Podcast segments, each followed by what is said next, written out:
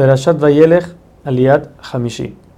Hashem le dice a Moshe que él sabe y él vio que en el futuro la gente no se va a comportar como tiene que ser. En el momento en que muera Moshe, el pueblo va a empezar a, a bajar de nivel.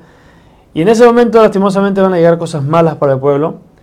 Y Hashem se va a hacer como si no los está viendo, como si se esconde de ellos. En ese momento, el pueblo va a reflexionar y decir que el motivo por el que le pasan todas estas cosas malas es porque Hashem no está con ellos. Por eso, Hashem le dice a Moshe: enséñales la canción de Haazinu, que es la Perashá.